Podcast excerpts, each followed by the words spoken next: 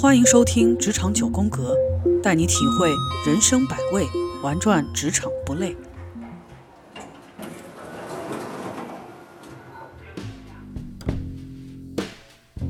Hello，各位亲爱的朋友们，大家好。很高兴和大家再次相聚在职场九宫格 i career i life。今天呢，我跟大家邀请到了两位我的好朋友。那么他们现在人呢是在新加坡，因为在两年前的时间，他们做了一次非常大的人生和职场的转型。那么这个转型让他们举家搬迁，从中国搬到了新加坡。那现在呢，他们这个家庭也是在新加坡在做着很多新的尝试啊。那今天呢，我把他们邀请到了我的这个职场九宫格，我们会和他们一。起来聊一聊关于我们职场转型这件事儿，尤其是对于人处到中年这样的一个时间段。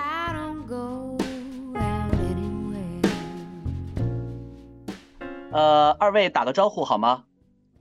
嗯，大家好，我是姚哥，非常高兴能够在职场九宫格这个频道跟大家聊一聊职场转型这个话题。好，大家好，我是小雨，非常高兴能够在这里跟大家聊这个话题。姚哥，你们是什么时候去的新加坡啊？我一九年六月，我先过来了一个月，然后那个时候因为工作需要嘛，呃，然后我回又回国，回国待了一个星期，然后就把小雨和我们儿子接过接到新加坡来了。所以你们现在就基本上没有太大意外的话，就定在新加坡发展了吗？对，基本上是。看昨天，昨天才跟我的一个好朋友聊聊天，在那聊，他也是才从一一家国企辞职，因为他以前是在银行工作的，然后银行工作了之后跳到国企，然后就非常的不不习惯，然后现在又辞职了。他说他一直没有下定决心辞职的这个原因，就是因为中年危机，国内对于三十五岁的人太不友好了，所以我们没办法回去，我们是想回去回不去呀。对我，我们现在也遇到这个问题，就是三十五岁的确现在是非常职场非常不友好的一件事情。职场的话，其实新加坡我觉得对中年职场人来说是比较友好的，很多培训机构啊，包括在大学呀，或者是很多学院，他们都是鼓励，就是不管你是哪个阶段的，中年也好，老年也好，都是学到老，就活到老学到老。这是他们所强调的。你可以看到很多那种五六十啊、六七十岁的人，还还是在一直学习。他们都学什么呢？就什么都学，比如说你呃，各种就兴趣爱好呀，或者是学一些他所认为的一些就是专业知识啊什么的。嗯，那他们学的这些东西，支持自己再就业多一些，还是纯属于个人人生爱好的拓展这样的一个目的去学？呃，我就举个我周围朋友的例子吧。我其实我身边有很多就是已经，呃，也不叫全职哈，嗯，我我其实我们不太喜欢这个词，呃，因为我们并不是说是全职在家里面做全职太太啊，或者全职妈妈这些，我们也有自己的一些生活的业余的一些爱好。像我有一些朋友，可能是也也是，比如说是港大硕士毕业的呀，也有博士的呀。但他们都没有，就是在在进行工作，他们会自己从事自己所爱好的，比如说，呃，会利用嗯平时时间看看书啊，听听音乐，然后侍弄一下花草，然后去学个画画，然后呃学个跳舞，反正就是这种提升自己。对，因为每个人他所追求的，我觉得是不一样的。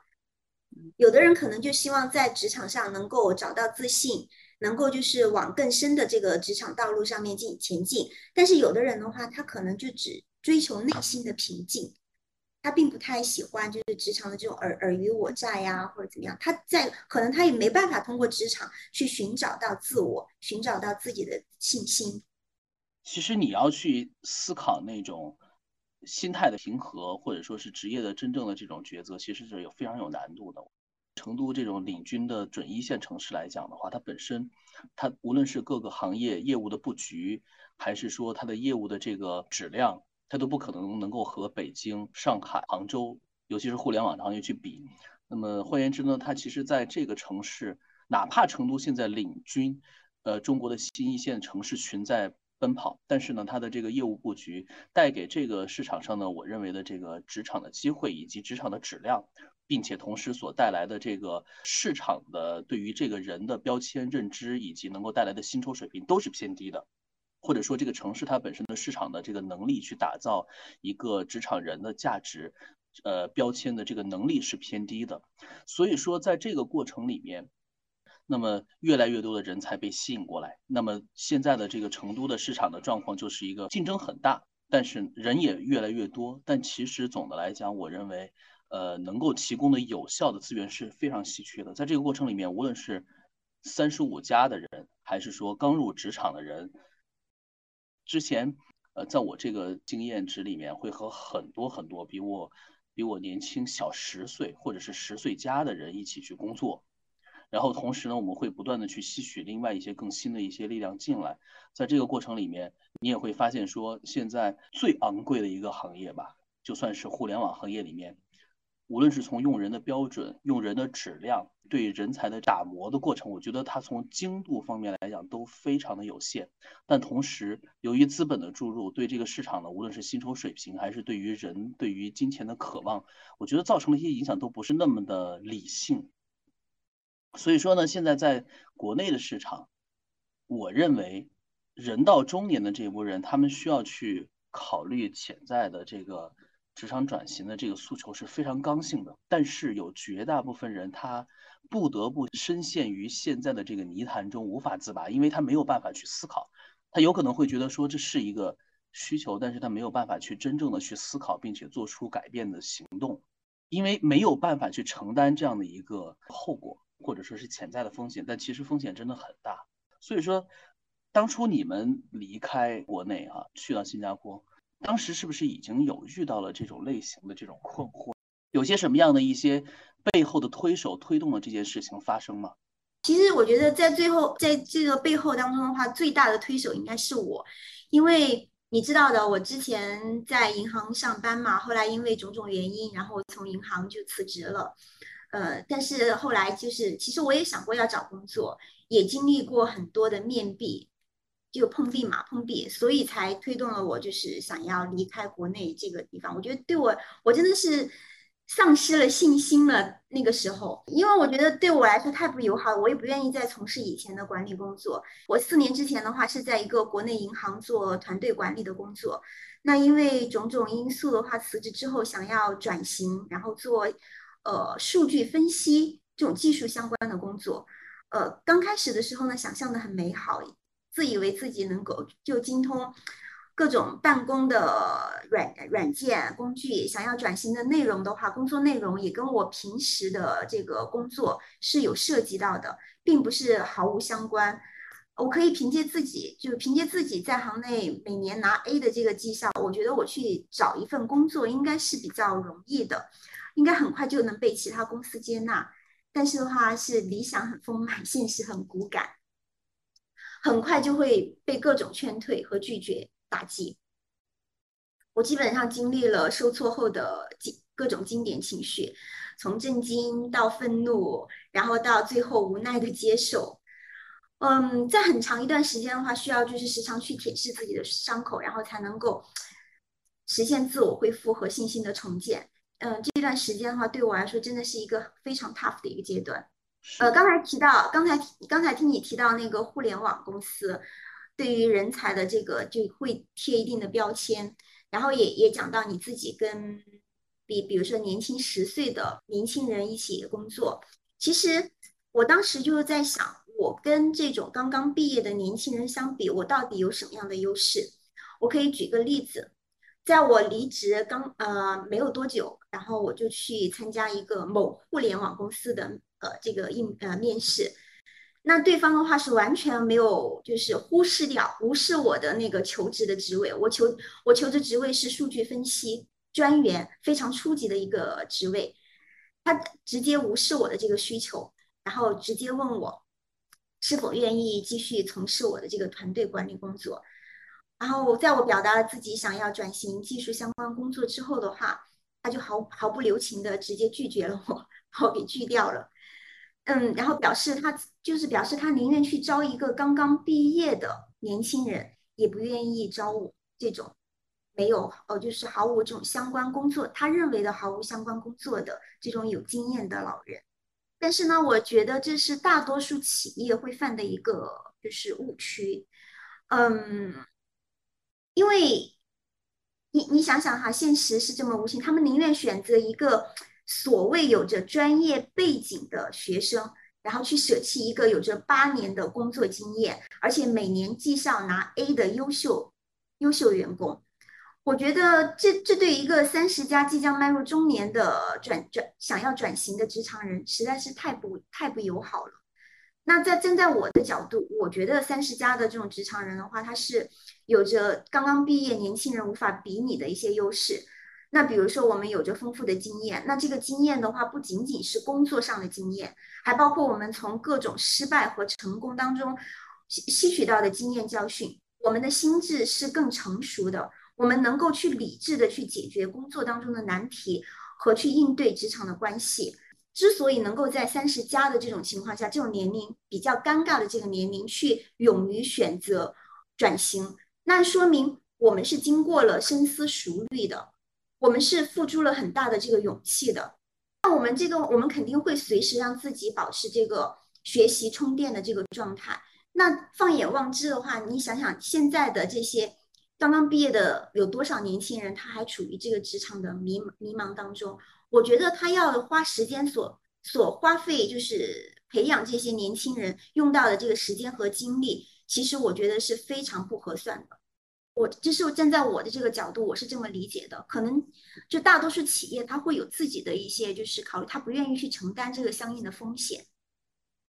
因为之前我是在互联网企业哈，就是非常纯的互联网企业，但是我发现互联网企业其实最不缺的就是人，因为因为带着互联网三个字，有很强的能力能够去吸引资本，也有很强的能力在短期能够打造出一个或者多个或者你根本想象不到的多少的一些产品，那么这些产品只要一发生，就会就会疯狂的去网罗人，疯狂的砸钱，因为有资本的注入，在这种情况之下，其实我觉得很多企业在人才的选择上。我不认为他们在人才的这个培养上有非常长期的、非常专业的这种培养的目标，很多都是你招过来以后非常短的培训完了之后，你马上给我上。我们像我们以前做团队的管理，对于这个流失率、对于离职率，我们要做非常精准的分析和跟踪。但是现在我觉得似乎很难有这样的一些人去做这样的事情，因为不 care。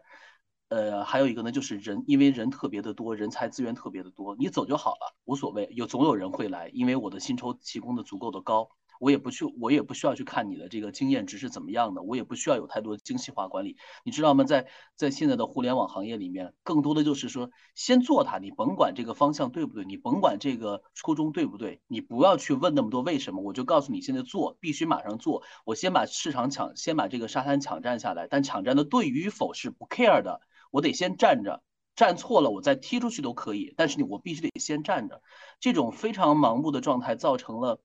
我觉得在市场上现在的确是对于我们像曾经哈有过这么十几年的这种企业做过熏陶和教育的人来讲，的确是不太公平的一个状态，或者说是不太一样的一个状态。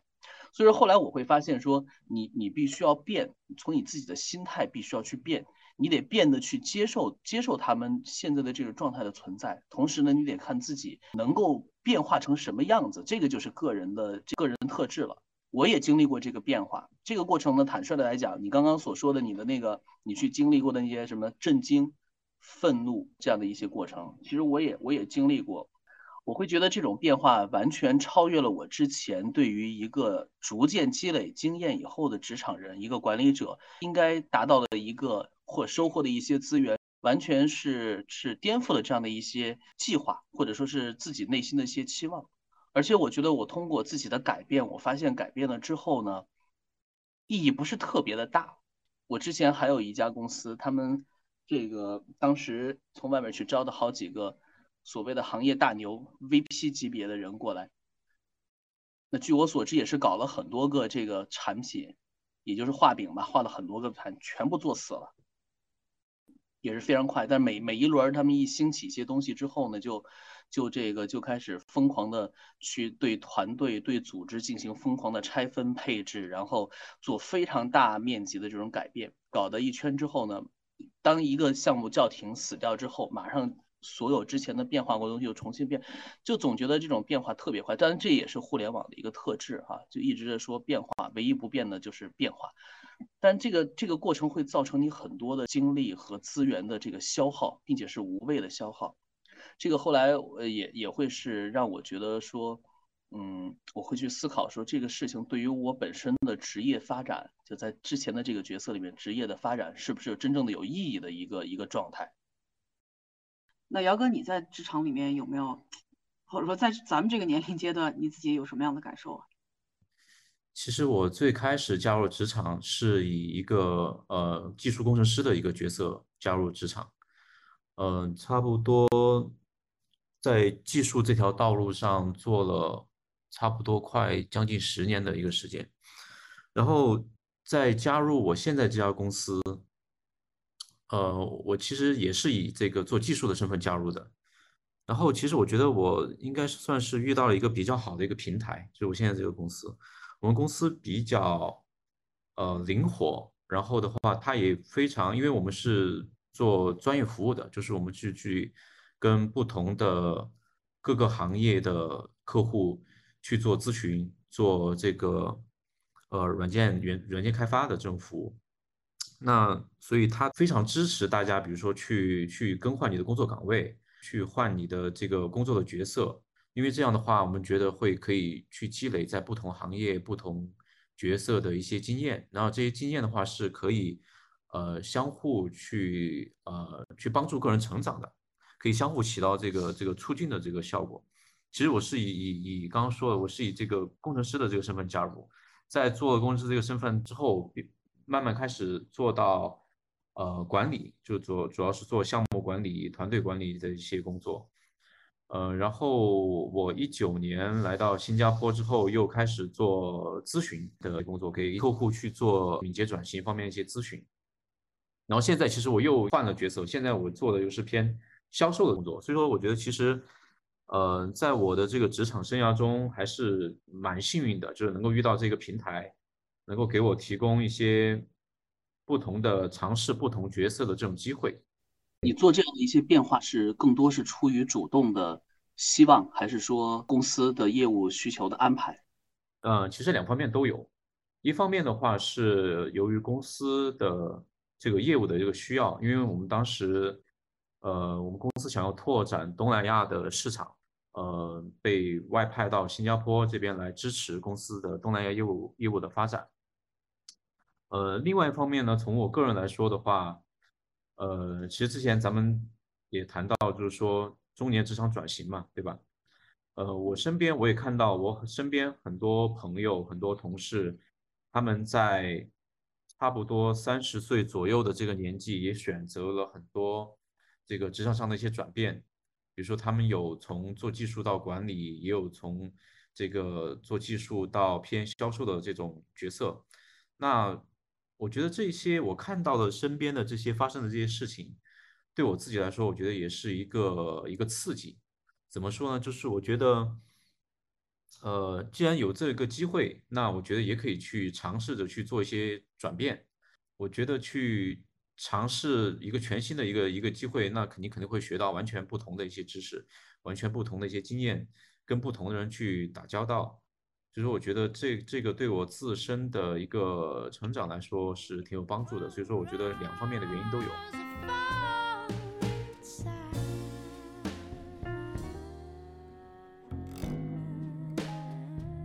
因为毕竟在在这个环境之前，你按照原来的这个角色，其实也有这么长的时间了啊。这种变化，尤其是职能的变化和这个地域的变化，还是很大的。其实对，是的。其实我相信，当这个这是一个机会来临的时候，其实对于个人的职业的角色的增值，是一个很好的机会。嗯。但是呢，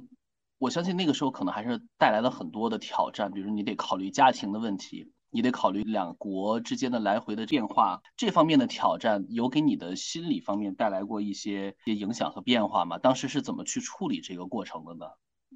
呃，肯定是有的。嗯，首先第一个就是，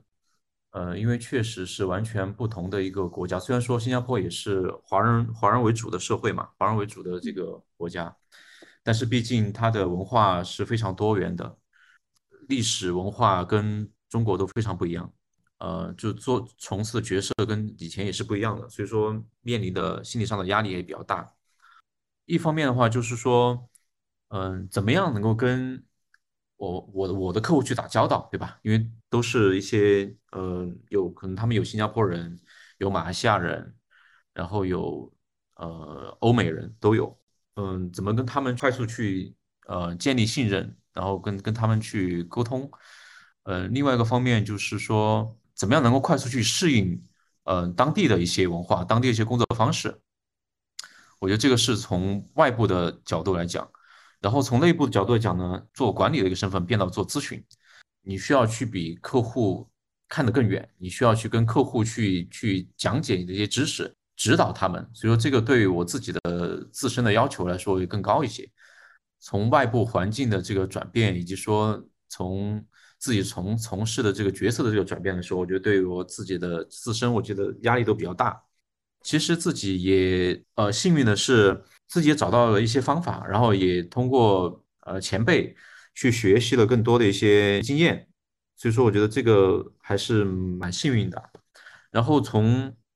呃文化适应的这个角度来说，当时有很多朋友给我推荐了，比如说去介绍呃新加坡的文化一些书，然后去讲新加坡的历史的一些电影、一些纪录片，然后自己也是去看了很多这方面的一些资料，然后慢慢开始。去了解这个国家，呃，这是一个方面。然后另外一个方面就是说，呃，自己也是在日常的生活工作中，更多的去观察、去了解这个国家的发生的人、发生的事情，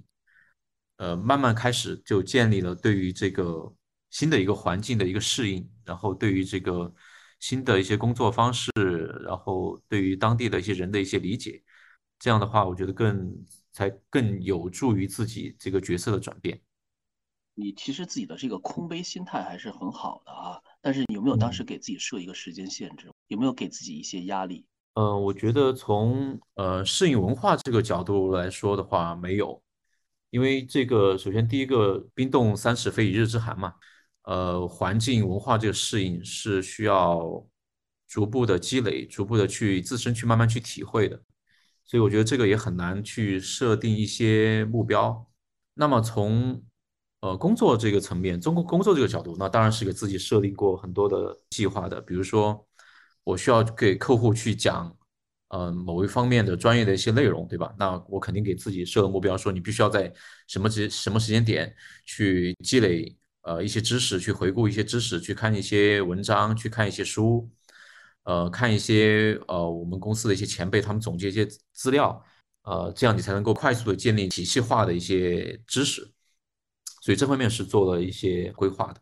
明白，因为其实我刚刚听你这么描述，我脑补了一下这个状态，我在想，如果我是你的话，可能我会真的是花很多精力投入到对于身边的环境的这种适应，然后对于新角色的学习、理解和适应，因为它这个可能会带来很多的工作方式的完全不一样哈。那么在这个过程中，当你投入的几乎绝大部分精力在自己身上的时候，同时间呢，家庭也跟着你一起过去，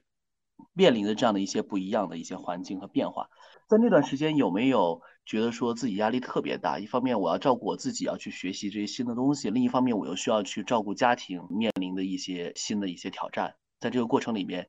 呃，我不知道你和小雨这边是如何去平衡这样的一个状态和时期的。确实是，我记得当时过来的时候，因为小孩子刚刚到新加坡，然后也面临着需要去上幼儿园，然后去选择幼儿园，所以其实家庭方面还是面临的比较多的这个变化。那当时其实也是，呃，非常就是感谢小雨在这方面给了我很多的这个支持，包括呃照顾我们的呃家庭生活，包括小孩子的这个教育方面，呃。要不然的话，很难去做到，呃，家庭和和工作两者的兼顾。哎，小雨回回忆起那一段时间，还有能不能够记得起来？当时你自己又要照顾家庭，又要帮助姚哥去做角色的转变，那段时间你自己的状态是怎么样的？可以，呃，我可以记得当时，呃，应该算是来新加坡的前半年吧。那个时候对于我们来说是特别艰难的。有第第一个要适应一个不同的文化，因为到了一个陌生的国家，而且周围也没有自己认识的亲朋好友。嗯，当时不仅是要去就是承担去照顾家庭的这个责任，还有另外一个方面，我也在准备我的这个雅思，所以就面面临着很多很多各方面的这个压力。这个会有点煽情哈，互相感谢我们。嗯，确实确实是我我那个呃姚哥的话，当时也承担了很很大部分这个压力。不可否认，我们当时确实是闹过一些小矛盾，但是后后来都是很好的，能够去调节过来。尤其是当时我我是特别不喜欢做家务的一个人，我特别讨厌就是去做。洗碗啊，扫地、拖地，还有做饭之类的等等。那段时间的话，就是为这些家家务活到底是谁的这个责任，我们有过很大的这个分歧。但是后来我们都是慢慢慢慢的就是需要去磨合嘛，然后去也分摊这个责任，也能够互相去理解，然后从那段艰难的时期熬过来了。哎，那你们现在这个家庭？家庭家务这是怎么分担的？你们俩现在的这个模式是怎样的呢？就每个家庭他会有自己的这个相处的模式。那天才跟我一个朋友在那聊，就是有有的家庭的话，它是属于一个互补型的，互补型的，就是说。我在这方面擅长，我承担就是家庭的这个责任，我去赚钱养家。我在这个方这方面的这个呃责任我担的多一点，那你就在家庭这方面的责任要比我担的多一点，就可能会成为这个互补。但有的家庭的话，它是处于一种，应该是属于平等公平的这种。嗯，我跟姚哥一样，我我做饭，他洗碗；我洗衣服，他晾衣服。呃，我们每一个人都是生活在一个社会环境里面哈，不管它大小，不管是在职场环境还是生活环境，包括我们在国内，这个你去做一个职业的转换，你你转了一个赛道，你要去接触的人是另完全几乎是完全另外一拨人，因为你做的事情是完全不一样的啊。每一个人都不可能独立的存在在现在这个社会。那对于人脉圈子的打造，尤其是像你们是完全不一样的一个国度的圈子，在这个方面有没有遇到过一些很大的挑战？对于新的人脉圈的搭建，呃，会有。其实我们刚刚来新加坡的那前半年的话，我们基本上没有去跟别人有接触的，都是生活在我们自己的这个小圈子里面。其实我觉得对我们两个人来说都是一个非常大的一个挑战。从对我来说的话，就突然间。从一个不不会做家务的一个人，要肩负起照顾家庭的这个责任，而且同时还面临着雅思的这个压力。然后当时的话，也也是从一个职场人，然后相当于是说沦为了一个全职主妇，